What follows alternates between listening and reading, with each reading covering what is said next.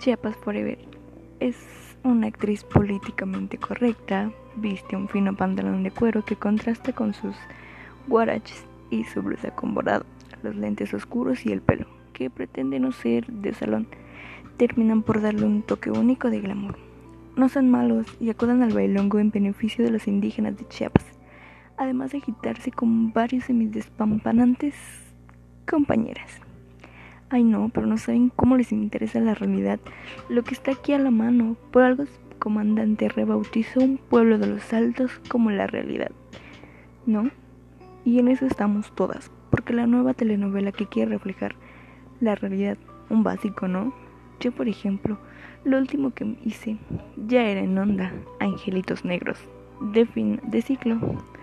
A mi excriada le encantó, pero su gusto es la prueba viva de las porquerías que ella estaba actuando.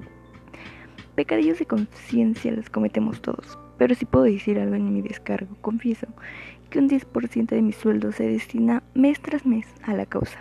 Me sale caro, pero como me dice mi psicoanalista, la güera Benvenuti, vos tenés problemas con el goce, no con la agüita, y la muerte a la culpa. Si yo puedo mandar 10 mil pesos al mes al estado más pobre y con la causa más noble del planeta, ¿no podrías tú gastarte un 100 y de paso bailar conmigo? Ellos y ellas, los más guapos y guapas, pero ante todo, los más conscientes y chicos, ficharán contigo el mejor estilo del Salón de México de los años 40. Por cada danzón o cumbia que bailemos, un niño indígena dejará de llorar por hambre. Llegó la hora de la justicia social.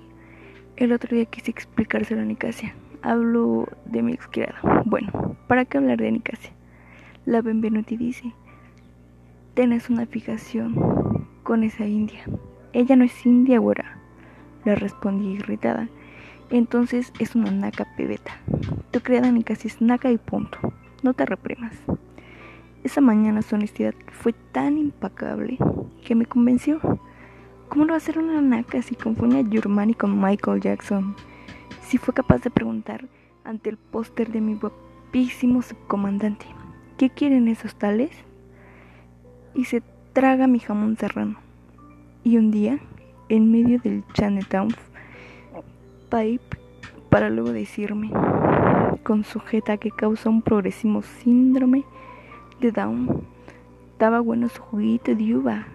Y qué decir de que usa mis chanclas cuando yo no estoy. Se las pone sus pies microscópicos con garras de gavilán, pollero. Nadaban en mis chanclas de baño. Ella calza del uno y yo del ocho. ¡Qué atrocidad! Y lo peor de todo, en mi nueva telenovela hago de Yunki, que controla un grupo de narcoterroristas, que a su vez están ligados al procurador que no es más que un prestanombres del secretario de gobernación. Algo real y básico, ¿no? Y con qué sale Nicasia, tras soltar su risita que me pone los nervios de punta. Está rara su novela, como de mentirita. En ese instante firmó su sentencia de muerte. Al caño india miserable, o Naka. Naka. Al caño. Le dijo excriada, pero en realidad se va hasta la semana próxima. De tonta que me quedo un día sin chacha. Un cambio así se prepara a la sorda, mediante una estrategia de combate y con una noble intención de por medio. Nicasia se va porque estoy a punto de contratar a una joven de Chiapas que no sabe ni pizca de español. Y eso es básico, ¿no? Pero las chachas de allá son limpias, trabajadoras, no están maleadas y ante todo son conscientes de su realidad. Imagínense, puedo tener todo eso por la mitad del sueldo de mi ex criada.